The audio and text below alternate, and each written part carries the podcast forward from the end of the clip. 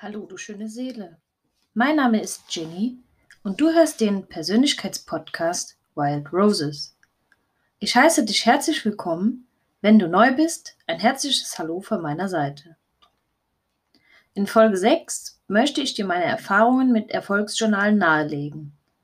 Die Folge wird nicht sonderlich lang werden, daher möchte ich die Minuten nutzen, um dir die Vor- und Nachteile von Erfolgsjournalen nahezulegen.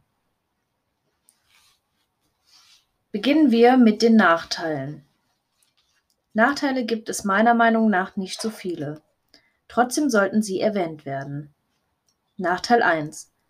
Du könntest dich in der Eingewöhnungsphase gestresst fühlen, weil du permanent alles aufschreiben sollst und dich immer an deine eigenen Ziele halten sollst.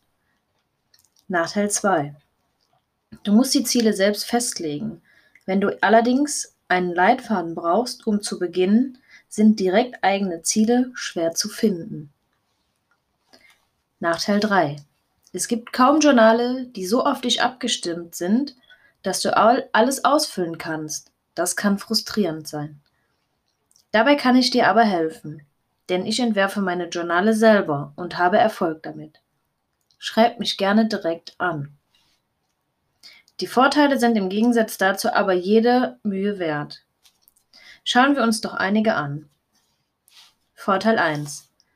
Du kannst lernen, dich selber zu fordern und dir neue Strukturen anzugewöhnen.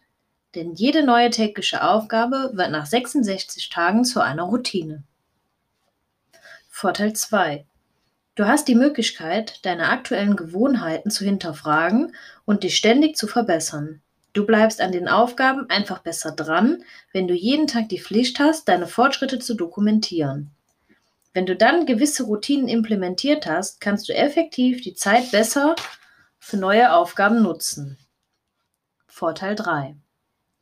Je nachdem, wie du dein Journal aufbaust oder welches du kaufst, kannst du dir eine große Menge Neues aneignen. Ich habe durch den Anfang mit einem Journal einen Weg in die Finanzwelt gefunden. Von Bitcoin über Gold und Immobilien. Je nachdem, wie du dein Journal und dein Ziel ausrichtest, kann sich dein ganzes Leben verändern. Der wichtigste Schritt ist nur der Anfang. Fang einfach an. Danke, dass du mir zugehört hast.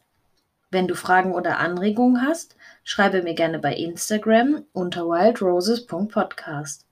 Über eine Bewertung würde ich mich sehr freuen. Stay wild.